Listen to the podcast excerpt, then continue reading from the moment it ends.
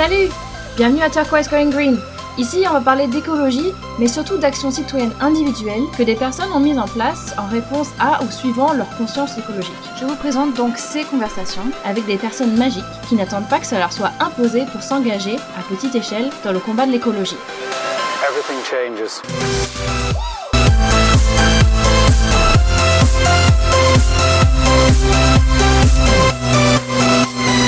Life.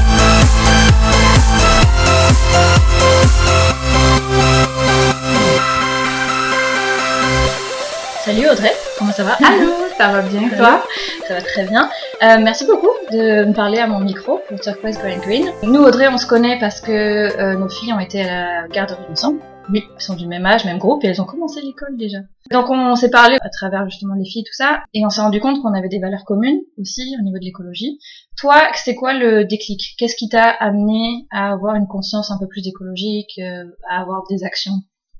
Ben, j'ai j'ai été élevée par des parents qui avaient quand même une certaine conscience écologique.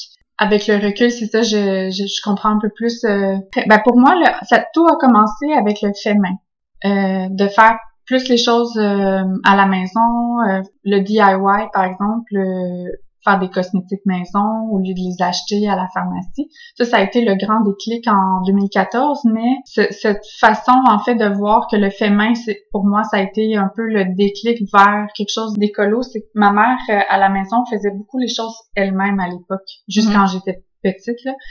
Elle, elle réutilisait, par exemple, les sacs de lait pour mettre nos, euh, nos carottes, nos légumes. euh, il y avait, c'est ça, il y avait déjà une conscience, en fait, de réduction des, des déchets à la maison qui était pas non plus euh, inséré dans dans un mode de pensée ou quoi que ce soit là.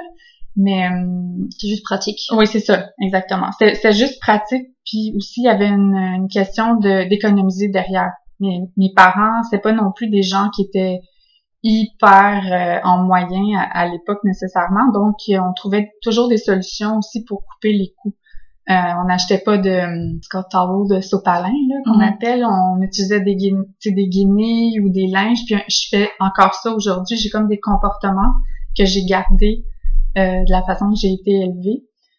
Euh, aussi utiliser pas de nécessairement de gros produits nettoyants. Mes parents, c'est pas des gens qui utilisaient des gros produits nettoyants, qui avaient pas non une variété d'une vingtaine de de, produits différents. là, différents. C'est ça, c'était souvent c'était savon à vaisselle, euh, un produit un peu plus dégraissant, mais on en avait un. Euh, puis c'est ça, j'ai Mm. gardé ces, euh, ces habitudes-là. Mais le grand déclic, ça a été en 2014. J'étais tombée sur le chômage euh, à ce moment-là parce que j'avais gradué puis je m'étais retrouvée euh, sans emploi. Puis euh, avec une amie, on a parti un blog, euh, Marianne euh, Gaudreau. On a parti le blog Les Trappeuses. Euh, on voulait partager. On avait commencé à faire des, des recettes maison de cosmétiques et de produits nettoyants. En fait, c'est elle était allée étudier euh, pour son doctorat à Vancouver. Puis à Vancouver, il y avait quand même des nouvelles idées euh, au niveau de l'écologie. Ben, je dis des nouvelles idées, mais c'était plutôt euh, un, peu- un peu plus que dans l'Est. Il y avait vraiment une approche un peu plus écolo. Une ouverture d'esprit. Exactement, c'est ça. Puis euh, elle, elle, revenait une fois de temps en temps à Montréal, puis elle me parlait de, de ça, puis je trouvais ça vraiment euh, inspirant. Puis aussi, elle a eu une amie qui a eu le cancer au même moment. Puis euh, son amie lui parlait beaucoup, en fait, des... euh, je cherche le mot, là Le traitement.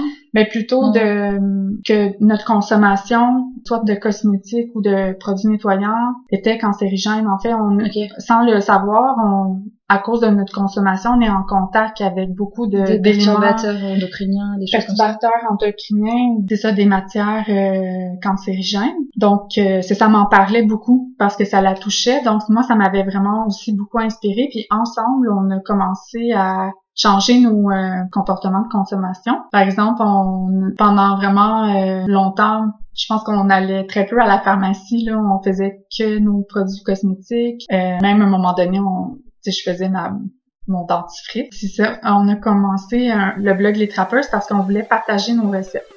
Ok. Ça, C'était... euh, oui.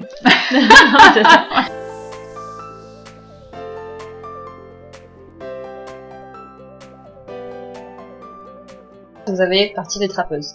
Oui, exact. Ok. Par où commencer? Donc les trapeuses, c'est euh, c'est un blog, c'est ça? Oui, Les Trapeuses, c'est un blog éco-responsable euh, où on partageait des astuces de consommation éco-responsable, puis des recettes, soit de cosmétiques ou de produits nettoyants. Ça touche beaucoup, en fait, la consommation puis les, les habitudes de consommation à la maison. Donc, euh, comme astuce, par exemple, écologique, ben, on a abordé euh, l'impact écologique des, par exemple, des euh, papiers toilettes. C'est quoi les, les alternatives, en fait, pour réduire son impact écologique, par exemple? Euh, la brosse à dents. La brosse à dents en plastique. C'est quoi le, le substitut à la brosse à dents en plastique? C'est comment, on- comment changer nos comportements au quotidien. Puis là, ça fait presque neuf ans, en fait, que ce blog euh, a été parti. Puis on voit déjà, même au Québec, un, un grand changement en presque dix ans. Là, Mm. Tu sais, aujourd'hui, on retrouve à la pharmacie des, euh, des brosses à dents en, En bambou. bambou, ouais. Euh, à l'époque, c'était dans les petits magasins euh, éco-responsables de quartier là, qu'on retrouvait ça. Donc, c'est vraiment le fun parce qu'on voit une conscience quand même collective de plus en plus. C'est pas parfait non plus parce qu'on voit encore des, euh, des produits euh, qui sont encore aujourd'hui en vente, qui sont qui ont un gros impact euh, négatif sur la, la planète, mais c'est quand même, on, on voit que les gens ont quand même euh, évolué dans leur conscience euh, écologique. là. Mais ils sont plus au contact.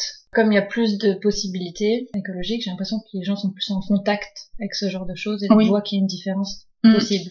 Mm, oui, je pense. Moi, je remarque que pendant la COVID, euh, il y a eu un, un éveil quand les gens étaient à la maison, juste pour le fait main. Euh, vu qu'ils étaient à la maison, il y avait plus de temps pour faire des recettes euh, de cosmétiques ou de produits nettoyants à la maison. Mais quand il y a eu le déconfinement, on dirait que je sais pas si les gens étaient tannés, avez plus le temps. il y a plus le temps, mais c'est ça là. Les gens ont, ont peut-être certaines personnes, pas tout le monde là, mais je sais pas si les gens ont baissé les bras ou quoi que ce soit, mais on- je remarque un désintérêt quand même un petit peu, mais J'ai l'impression qu'il y a une, une idée de se dire que le fait main, le DIY, c'est toujours plus long.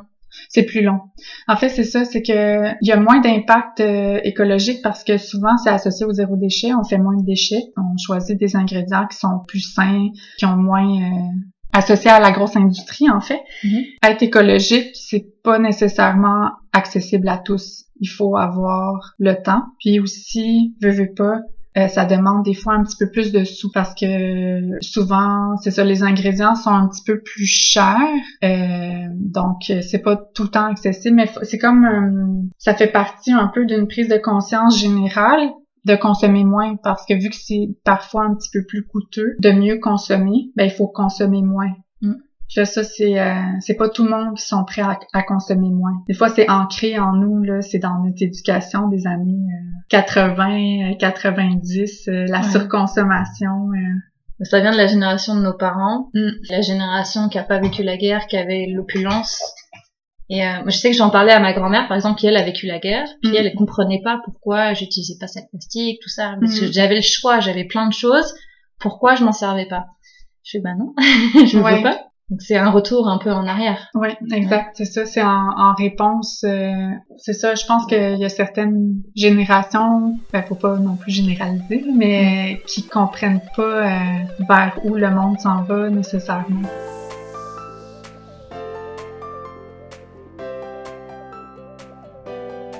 Donc ça, c'était les trappeuses, l'objectif des trappeuses, de créer un blog faisait surtout des recettes. Oui, recettes euh, de cosmétiques. Ben de, quand je parle de cosmétiques, c'est des, euh, des produits pour le corps, de soins Ok. corporels. Et puis, euh, vous avez commencé à vendre les produits après, c'est ça?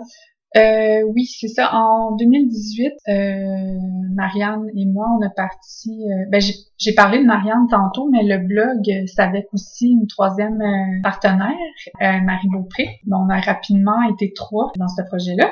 Puis c'est ça, en 2018, on a décidé de dédier notre temps à temps plein à une entreprise parce que le blog, euh, c'était beaucoup, beaucoup de temps, d'investissement de temps. Je pense que ça nous prenait euh, minimum 20 heures par semaine chacune euh, Parce que temps. vous faisiez beaucoup de recherches à côté?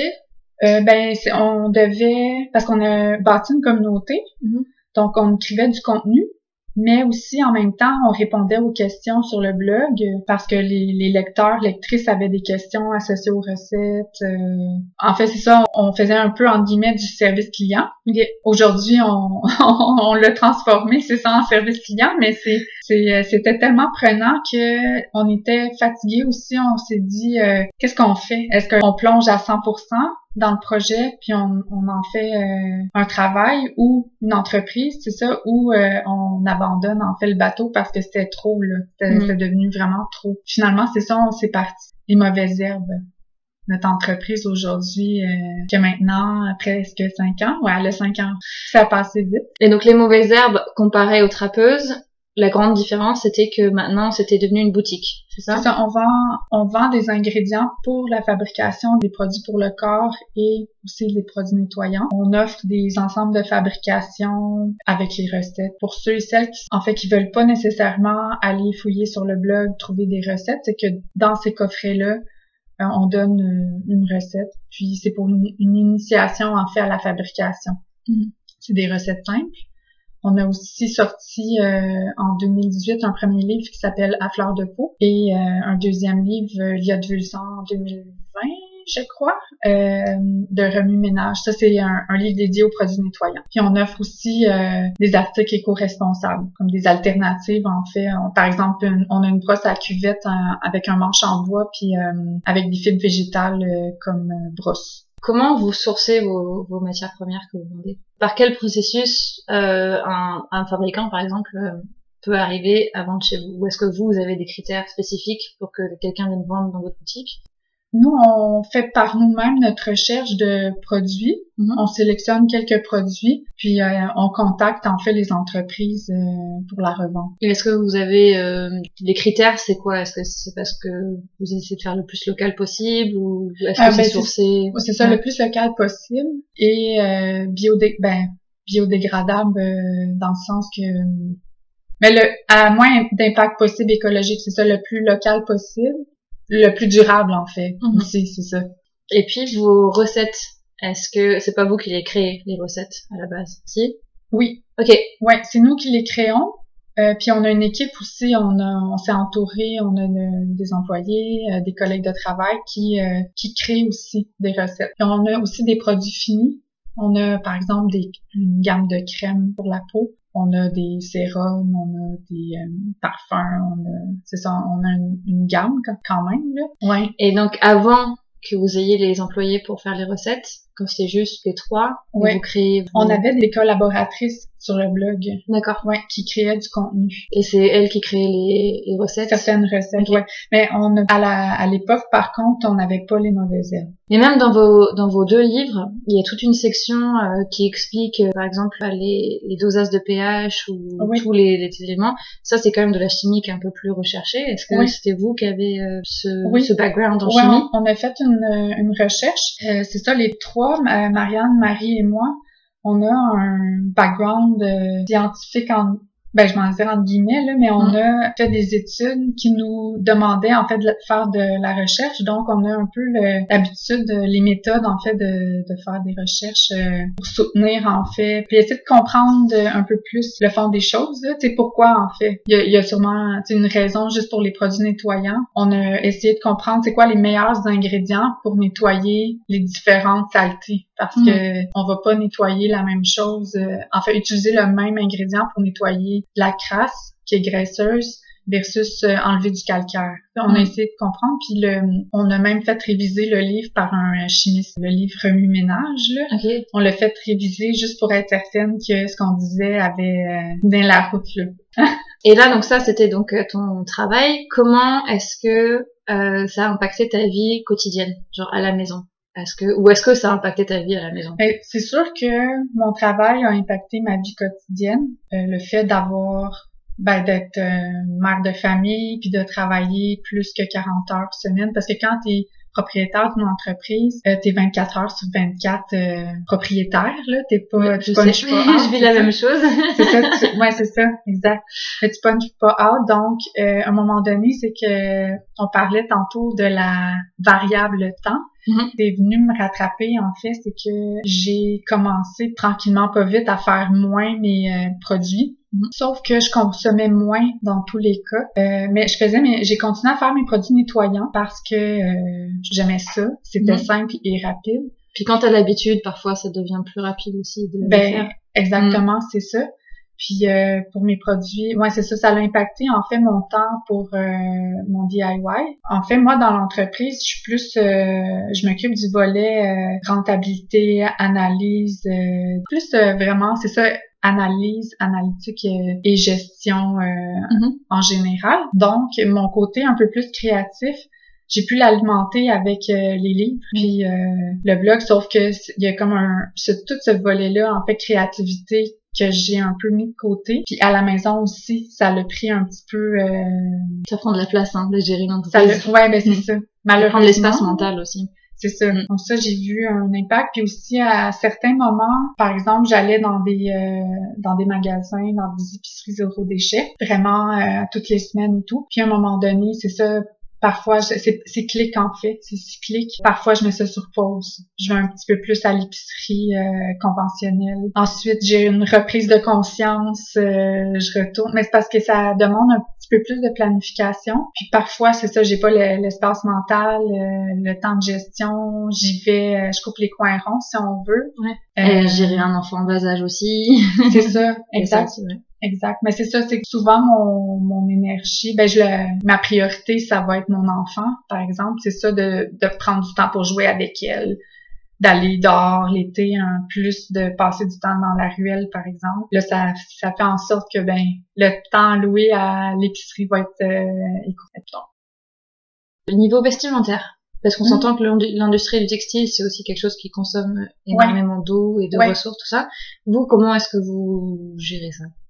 Ah, c'est ça. Ben moi, personnellement, j'achète vraiment peu de vêtements dans l'année, mais par contre, ça me coûte peut-être pas moins cher qu'avant parce que je vais dans les boutiques euh, de mon quartier qui vendent des produits un peu plus locaux, de designers locaux. Ok. Sauf que en contrepartie, c'est ça, je, je vais quelques fois par année dans des friperies pour euh, ma fille aussi. Puis j'ai des amis autour aussi qui m'aident euh, avec euh, ma fille, qui me donnent des vêtements. Là, je trouve ça vraiment génial. Mais parce que ça, c'est un, un gros enjeu écologique quand même, là, juste l'industrie du textile, mais, euh, mais les teintures qui sont hyper euh, polluantes pour Mhm. les cours d'eau et la faune. Donc de consommer plus en fait dans l'usager. L'usager et le local. Ouais. Ça m'arrive des fois d'acheter un morceau de vêtement qui qui est pas local nécessairement ou qui vient pas de friperie, mais c'est vraiment plus rare.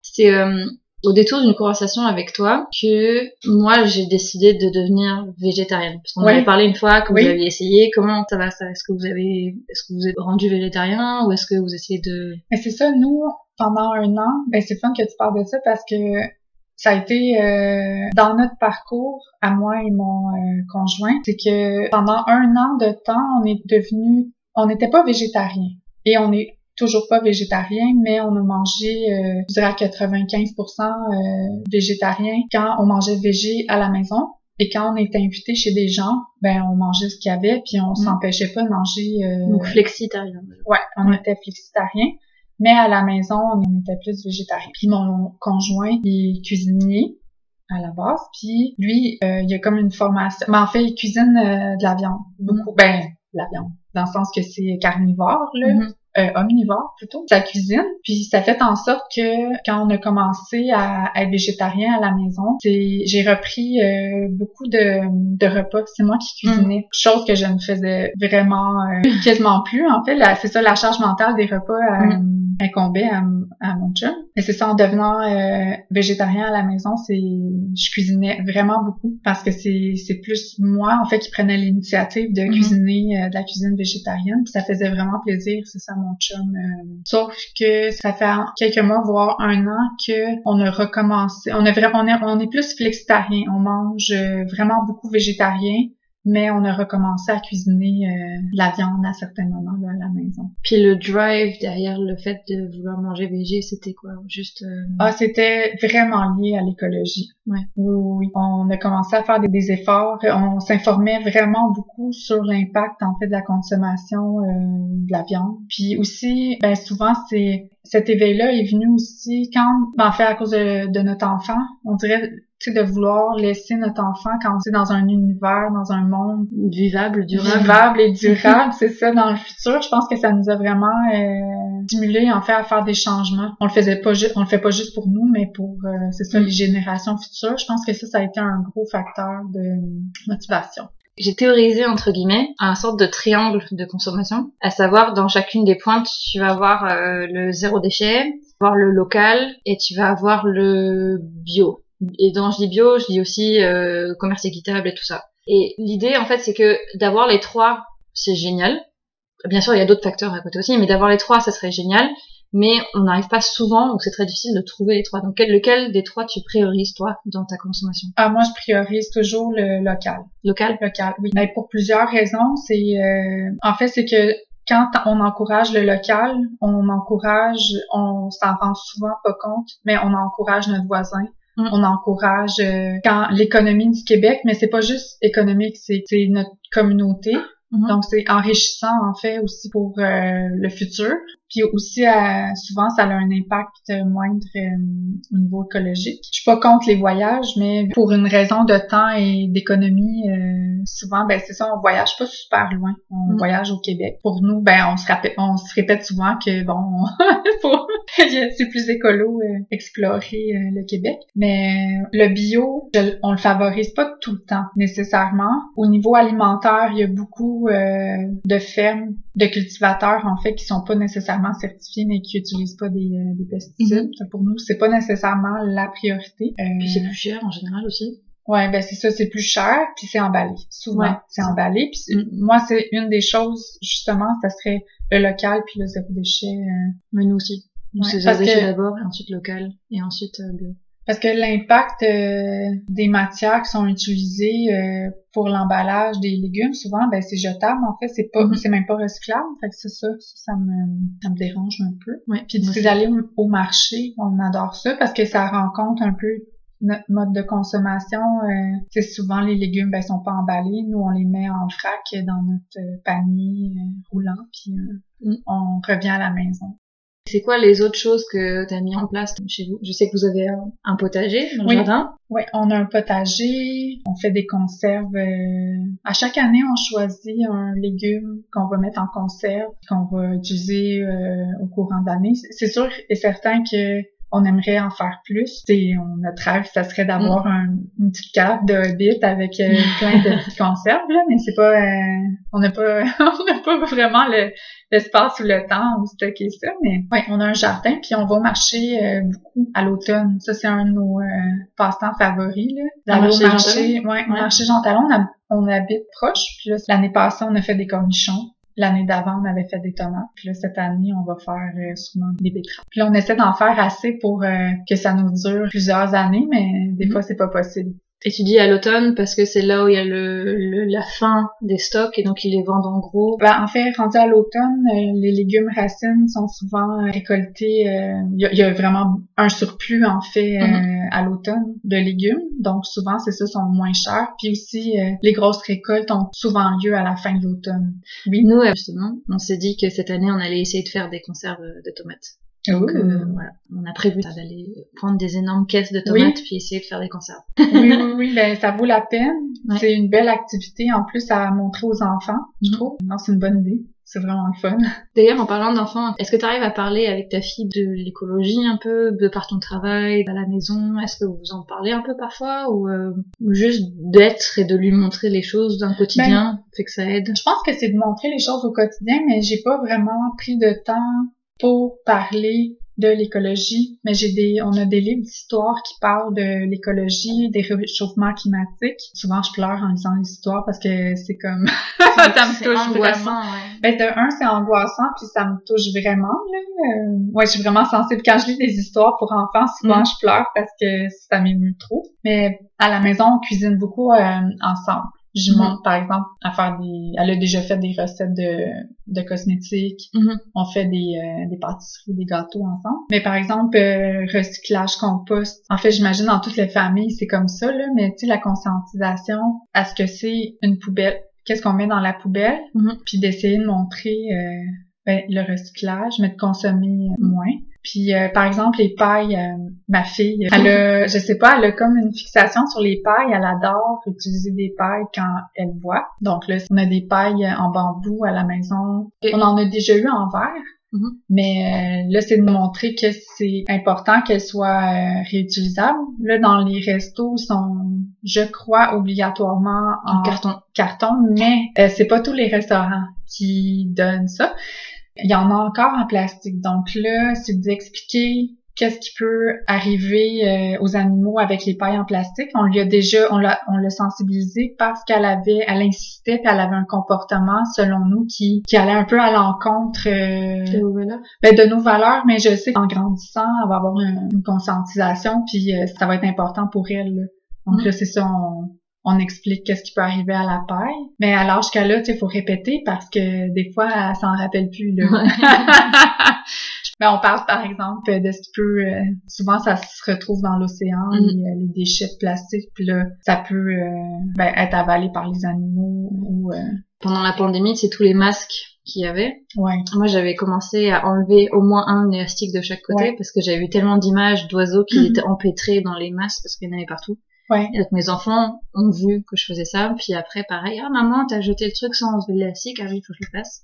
Ben, c'est ça qui est le fun hein, de quand les enfants grandissent là Mm. exact c'est ça ils vont observer ils sont tellement observateurs puis euh, ils vont euh, nous aider en fait dans, dans ça Mhm. comme juste pour euh, le recyclage par exemple quand c'est le- la journée du recyclage ben, c'est de mettre euh, le recyclage dans le sac c'est de faire participer en fait l'enfant, mais Moi, ils me demandent maintenant, maman, c'est dans quelle poubelle? Est-ce que c'est dans la bleue, dans la blanche ou dans le compost? Donc, tu sais, Moi, ils me demandent aussi à chaque fois, savoir qu'il y a justement des, des bacs Mhm. différents. C'est. Ouais.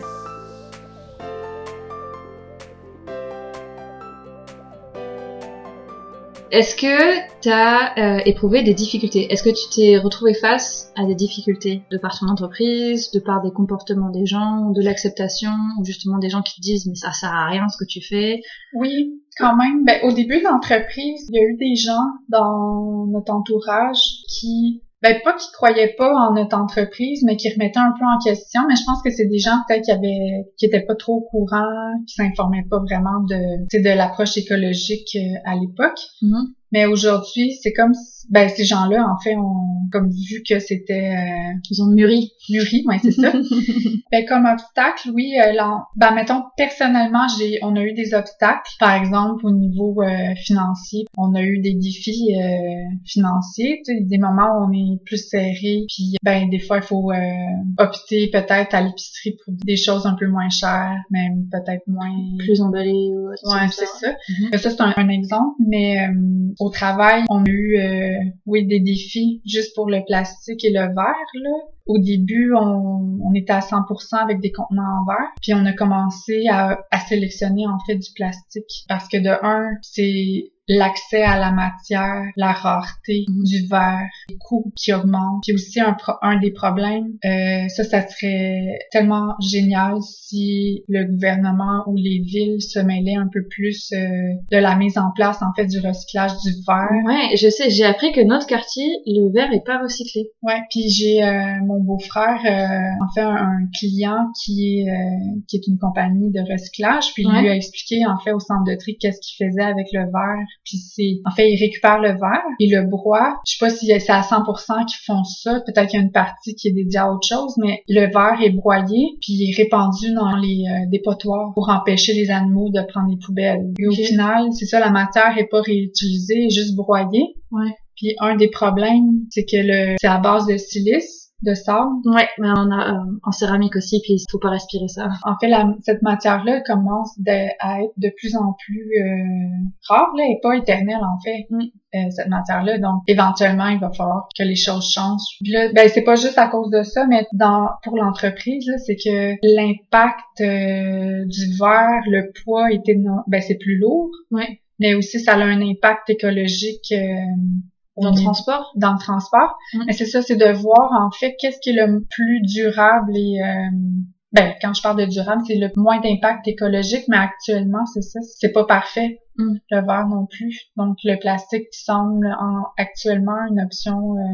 Parce qu'il est recyclé. Ouais, il est Ouais. recyclé. Ouais. Pas Pas tous les plastiques, là. Ouais. C'est ça, c'est faut, faut vraiment choisir un, un plastique euh, spécifique. Le, le, le 6 qui est pas recyclé, je crois, c'est ça? Pas- Le polyester. Ouais, ici il est pas recyclé.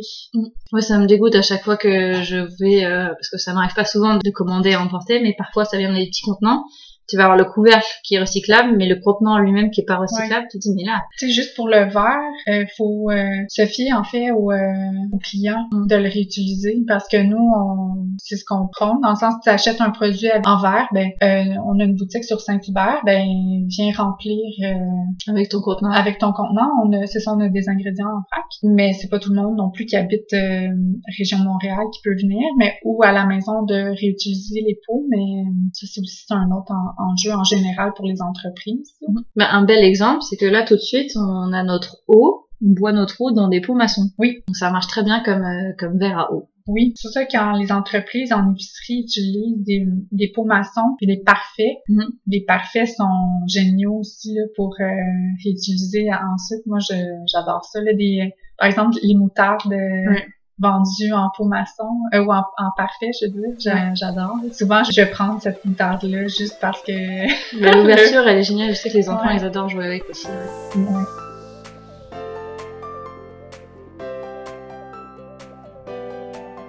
Est-ce que tu as une vision pour le futur? C'est des choses que tu aimerais bien mettre en place, aussi bien personnellement, ou toi, ton entreprise, ou des choses que tu aimerais voir être mis en place par, euh, je sais pas, le gouvernement ou par euh, des actions sociales? Oui, ben pour euh, le, le gouvernement ou les villes, ça serait... euh, Le recyclage du verre, déjà Ben, en fait, la- l'amélioration du recyclage, parce que j'ai l'impression qu'on est un peu archaïque dans notre façon de fonctionner. Ça serait de mettre des lois ou règlements, euh, par exemple, dans l'Ouest, on- ou dans même dans certaines villes. Là, je vais pas parler à travers mon chapeau, mais il me semble que c'est sais, des villes comme Victoriaville, il me semble qu'ils trient leur recyclage déjà dans des sacs. Ok. C'est de responsabilité, en fait, le consommateur. Et quand c'est récupéré, ben, c'est ça, en fait, ça, ça serait d'améliorer, en fait, notre gestion du recyclage. Euh, ça, ça serait vraiment génial. Ouais. Puis sinon, eh ben c'est ça. Personnellement, là, je le vois la rentrée. Il y a eu une rentrée scolaire cette année. Mhm. Le défi des parents des lunchs. Ça, c'est un- une chose avant en- à la garderie. Ça, c'était pas un enjeu. Les collations emballées, de cuisiner plus. Moi, je vais dédier, je veux dédier, j'adore ça de toute façon, cuisiner un peu plus de collations. Sauf que ça, c'est un défi quand même parce que ça, ça prend un peu plus de temps dans la gestion. Sinon, j'en suis personnellement, euh, j'aimerais, parce que ça va souvent par vague, j'ai l'impression que le, le désir de consommer, de s'acheter quelque chose pour se faire plaisir, Mm. ben j'aimerais ça que, ben c'est pas si pire que ça. Je suis pas quelqu'un non plus qui hyper consomme. Tout est relatif dans la vie là. Mais hum, souvent, je fais beaucoup de lèche-vitrine euh, sur Mm. Internet sans nécessairement acheter, mais je veux euh, réduire ces, ce moment-là pour consommer un peu plus de culture, en fait. Ça, c'est Ok. un objectif de 2024 euh, que j'ai pour juste mon développement personnel. euh. Donc, dis culture, tu dis spectacle, lecture... euh, Exact, c'est ça. Ouais, du contenu un peu plus culturel au lieu de...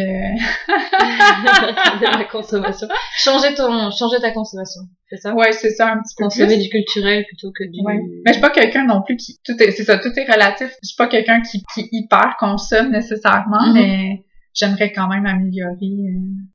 C'est euh, le fait de de parler comme ça de notre euh, consommation, ça me fait du bien parce que en même temps, ça remet en perspective où on en est, c'est quoi nos euh, désirs et objectifs pour euh, le futur. Puis je pense que ça c'est motivant aussi. Mm. Faut rester positif, faut pas. euh, c'est ça. Ok, cool. Bah, merci beaucoup pour ton temps. C'était très Ben, merci à toi.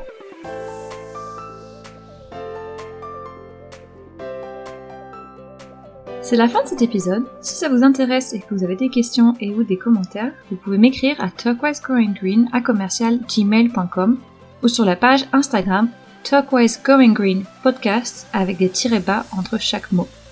Toutes les références et œuvres citées seront listées dans la description de l'épisode. Un énorme merci à Audrey pour son témoignage et la formidable Charlie pour le design visuel. Ce podcast est indépendant et autoproduit, donc si vous avez aimé, parlez-en autour de vous et allez mettre des étoiles sur vos plateformes d'écoute pour qu'on gagne en visibilité. Merci beaucoup et à bientôt.